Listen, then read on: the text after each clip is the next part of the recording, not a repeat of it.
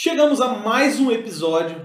Aqui agora o tema é consultoria ambiental. O tema que eu adoro super, sobrevivo de consultoria ambiental também. Adoro esse tema e acho que muita gente tá Eu ia falar saber assim, dos detalhes, né? É a, a pergunta que mais tem no meu Instagram, Instagram do Rodrigo, é sobre consultoria ambiental. Rodrigo, Pedro, confere aqui. Acho que rolou, hein? Maria, Maria, traz a pipoca aí que o café que já vai começar.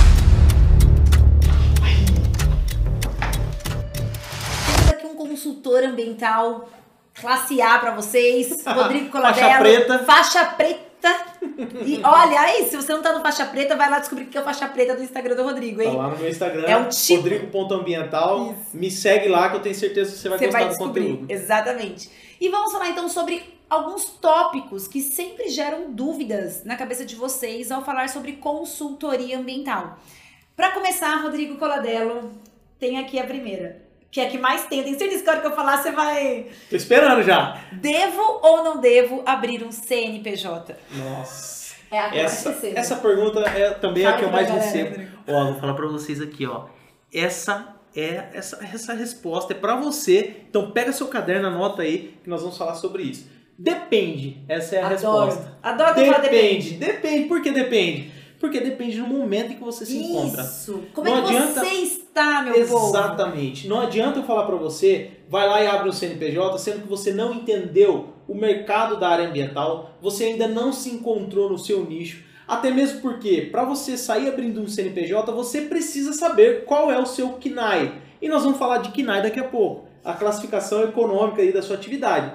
Então, não adianta sair abrindo CNPJ sem antes entender em qual fatia do mercado você vai trabalhar, qual é o seu nicho. E aí, a partir do momento que você identifica seu nicho, vai para o mercado, experimenta o mercado, você está pronto para abrir o seu, seu CNPJ. Isso. Assim você faz essas coisas com mais calma e com mais certeza. Não adianta nada a gente falar pra você sair abrindo o CNPJ se você não tem muita maturidade do que você quer e do que você vai atuar, né, Rodrigo? Exatamente. Essa é a pergunta do quem vem primeiro, o ovo ou a galinha? É bem isso. Não é verdade? Então, comece pelo seu CPF, trabalhando como um profissional autônomo, vai entendendo o mercado, deixe que as demandas vão te consumindo. A partir do momento em que você já entendeu o mercado, já entendeu como você se posiciona nele e seu ramo de atividade, aí você parte para um, uma abertura de CNPJ. Bom, o requisito mínimo para você abrir um CNPJ na, ou, na, ou então trabalhar na área de consultoria ambiental são dois praticamente, né, Uhum, Rodrigo? exatamente. Não sei se o pessoal sabe, mas não precisa ser nem engenheiro ambiental para abrir uma- um CNPJ de consultoria Não ambiental. precisa. Qualquer um pode abrir um CNPJ. Contanto que Basta você ter um CPF, ser maior de idade, ter um comprovante de endereço.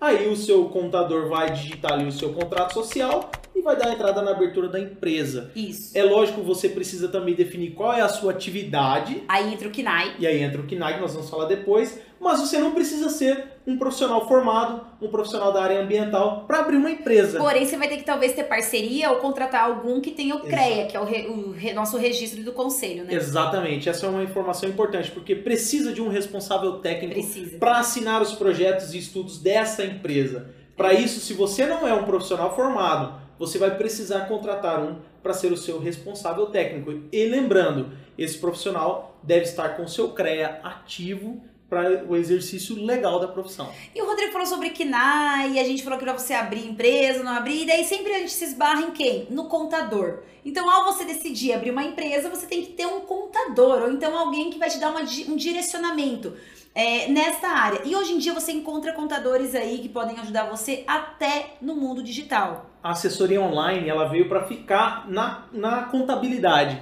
E o legal é que traz uma série de vantagens, como por exemplo a agilidade. Agilidade. Você consegue entrar em contato com o seu contador de uma ferramenta mais simples, como o WhatsApp, por exemplo. Você entra em contato ali, passa suas demandas e o contador vai lá e executa. Você não precisa hoje em dia se locomover até o escritório de contabilidade. Exatamente. Você consegue fazer tudo digital. E outra, o valor é muito mais acessível, principalmente para quem está começando a ter uma consultoria ali, uma consultoria digital de contabilidade é mais fácil. Mas independente disso, você pode consultar algum contador da família, de conhecido, de amigos, para abrir e fazer tudo certinho para vocês. Ele vai te orientar qual o tipo de serviço, qual KNAI você coloca, qual que é o imposto.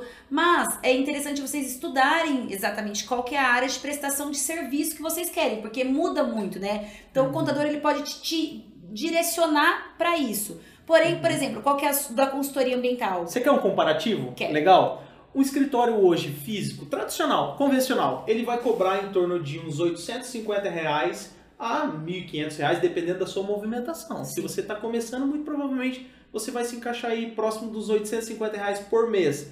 E já numa consultoria online em contabilidade, esse valor chega próximo a 100 reais ou até às vezes menor do que isso por mês. Então, para quem está começando, é ótimo e dá para você fazer uma busca online aí e selecionar algumas contabilidades online para te ajudar. Eu vou pegar o meu KNAI aqui pra vocês, calma aí. Não, eu sou fã do, do- da contabilidade online justamente por isso, porque é super acessível e tem outras vantagens também, calma Sabe aí. qual que é o meu KINAI lá na Geoambiental Engenharia? Serviços de Engenharia.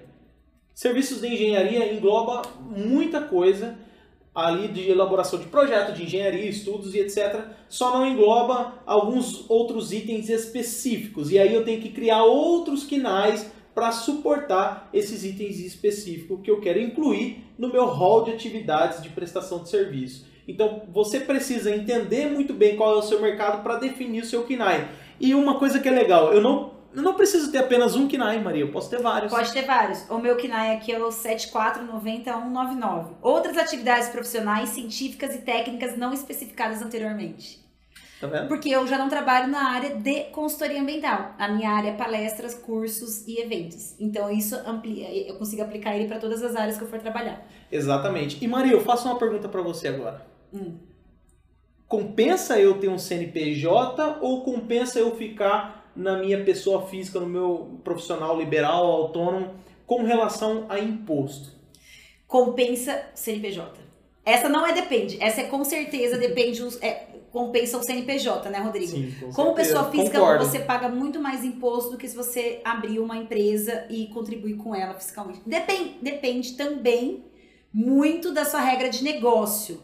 Hum. Depende de quanto que você fatura, o qual é a sua despesa, tudo isso a continha o contador vai te ajudar. Mas na mai... sempre, né, Rodrigo? Acho que de- realmente o que compensa é o, É o CNPJ. E eu vou contar um caos aqui para você da primeira situação minha de como prestador de serviço para uma grande empresa.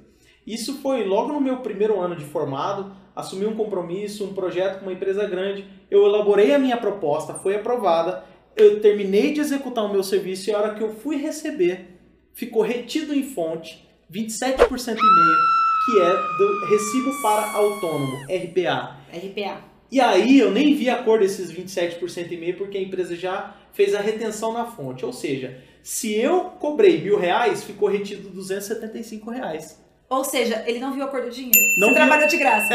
Praticamente. Se eu precisei de algum outro profissional para fazer uma parceria e a gente conduzir junto, Já é. diminuiu boa parte do lucro do projeto. Normalmente a gente paga 16%, você também 16,97, né? Isso. Agora, já no contexto da pessoa jurídica, do CNPJ, o serviço de engenharia, o KINA, esse KINAI, ele tem uma alíquota de 16,97%.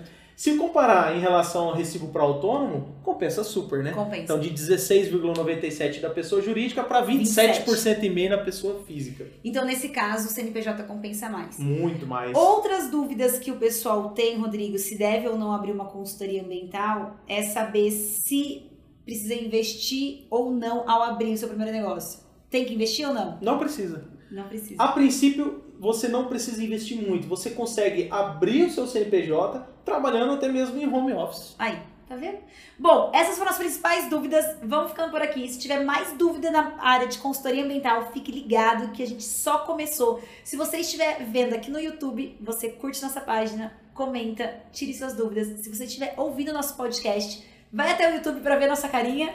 Ou também pode mandar nossa- as suas dúvidas pra gente. A gente tem o nosso site que é o smarteco.com.br. Lá tem uma newsletter incrível, cheia de conteúdo atualizado, tendência e de desenvolvimento pessoal para nossa área, área ambiental. E a gente se vê no próximo episódio. Até mais! Gente, fiz assim, ó. Até mais! Valeu.